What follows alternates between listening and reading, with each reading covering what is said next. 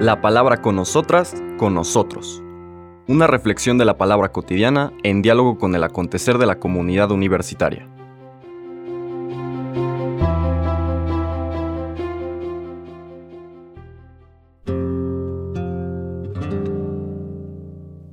Hola, buenos días.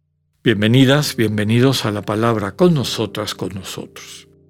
Terminamos nuestra cuarta semana de cuaresma en las lecturas de los días hábiles en el Evangelio de Juan.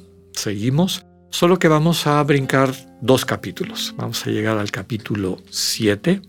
Habíamos estado leyendo el martes, miércoles y jueves el capítulo 5, el signo del paralítico curado en Bethesda y el discurso de Jesús explicando qué fue lo que pasó ahí el que viene a reincorporarnos a la fiesta eterna del Padre, el que cura no de una manera ritualista por una serie de prácticas y eso, rituales que parecen mágicos, tocar el agua cuando se agita, sino la comunicación de Jesús. Su palabra es suficiente para levantarnos de la postración.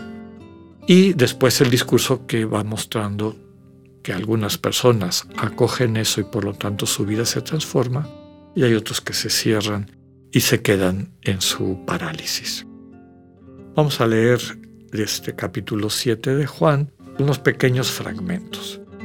El versículo 1 al 2, luego nos brincamos al versículo 10, luego nos brincamos al versículo 25 y 30.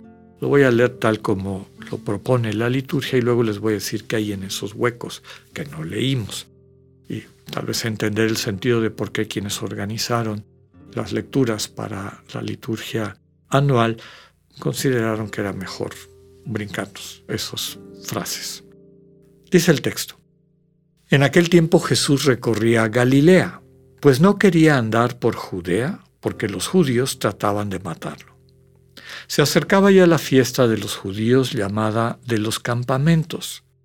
Cuando los parientes de Jesús habían llegado ya a Jerusalén para la fiesta, llegó también él, pero sin que la gente se diera cuenta, como de incógnito. Algunos que eran de Jerusalén se decían, ¿no es este al que quieren matar?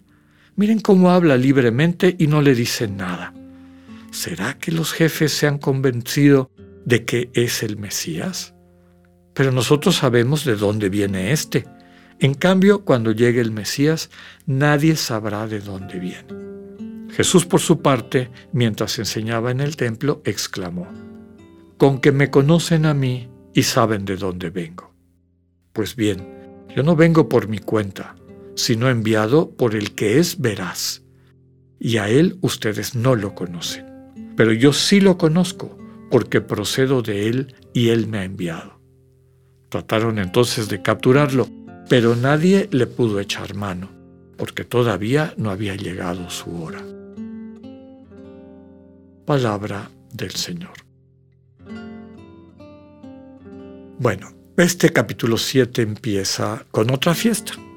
Habíamos visto de la, la, fiesta de la que hablaba el capítulo 5, Aquí seguimos en lo de la fiesta, en este caso la fiesta de los campamentos, que es la fiesta de la cosecha, de la acción de gracias por el don de, la cosecha, donde está la vida, y que era parte de esta secuencia festiva del, pueblo de Israel a lo largo del año. En estas fiestas, eh, quienes vivían relativamente cercanos y cercanas al templo, al lugar central del culto de Israel, pues tenían la costumbre de peregrinar para pasar la fiesta en ese lugar especialmente querido y sagrado, donde percibían, vivían esta presencia, la Shekinah de Dios. Los versículos que no oímos, o que no leímos, perdón, tienen que ver con eh, la familia de Jesús y algunos de la familia de Jesús que tampoco creen en Él. Y estos familiares de Jesús le dicen, oye, ¿por qué no vas a mostrarte, a que la gente te conozca? Jesús les dice, no voy a ir, no ha llegado mi hora, no es el momento, etc. Bueno, la familia se va. Se supone en ese contexto Jesús se queda en Galilea. Y después, que es lo que vemos aquí, se va pero de incógnito. No llega con su familia. Hay muchas maneras de interpretar esto. Recordemos que todos los primeros 12 capítulos de Juan es Jesús que se va manifestando. Todo el mundo cree que sabe quién es Jesús. Todos. Todos tienen una opinión de él como acaba de, acabamos de ver en la lectura. Pero a lo largo de estos primeros primera parte del Evangelio, Jesús muestra que están equivocados, que sus referentes no son verdaderos y va revelándose el poco a poco. Jesús aparece como el agua viva, como el pan bajado del cielo, como el buen pastor, como aquel que, que sana, que restituye, el que es imagen y manifestación del Dios vivo, etc.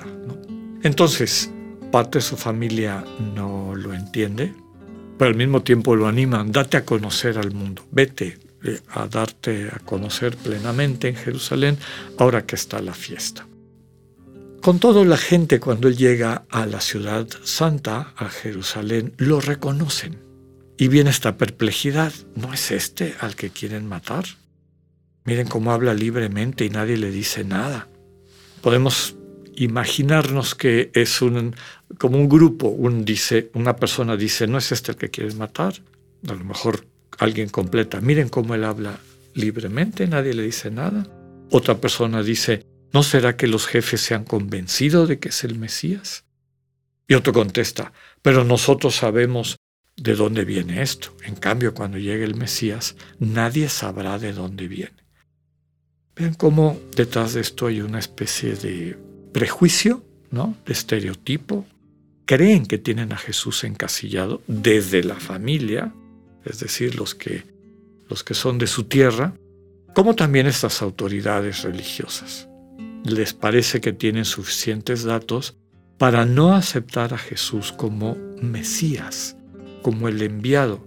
Recuerden que Mesías, literalmente ungido, en el fondo lo que quiere decir es consagrado. ¿Consagrado a qué? A liberar al pueblo de Israel, a incidir en la vida, en la historia del pueblo de Israel para llevarlos a, la plenitud, ¿no? a la libertad, a el proyecto, a la tierra prometida, a la gran fiesta que Dios tiene preparado eh, para todo su pueblo en la eternidad. Entonces aquí la pregunta es, ¿se le acepta o no se le acepta? Y así empezamos el lunes, ¿no?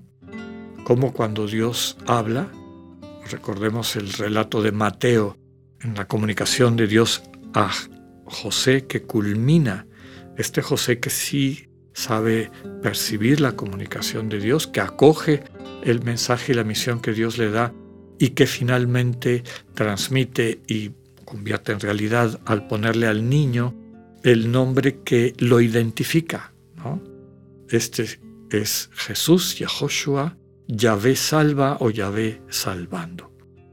El capítulo 5 nos presenta a Yahvé salvando, a este Jesús que levanta al hombre paralítico, que lo restituye, que le capacita para entrar a la fiesta de la cual estaba excluido, y cómo empiezan a haber dos grupos, quienes lo aceptan y quienes no lo aceptan.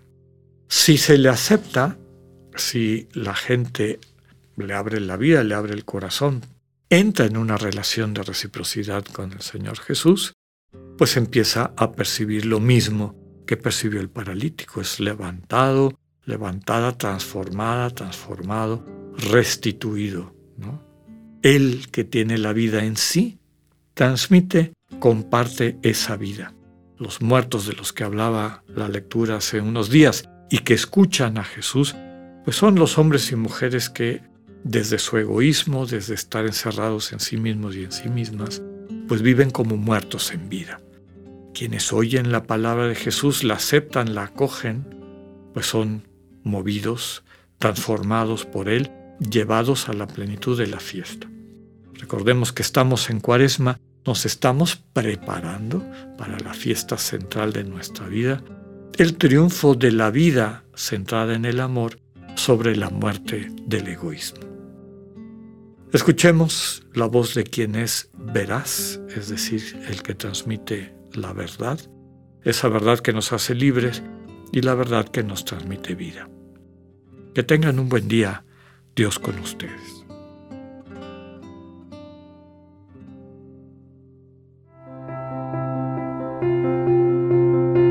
Acabamos de escuchar el mensaje del Padre Alexander Satirka. Escúchalo de lunes a viernes a las 8.45 de la mañana por radioiberoleón.com, a través de nuestra app gratuita para iOS y Android o por Spotify. Esta es una producción de Radio Ibero León en colaboración con el ITESO, Universidad Jesuita de Guadalajara.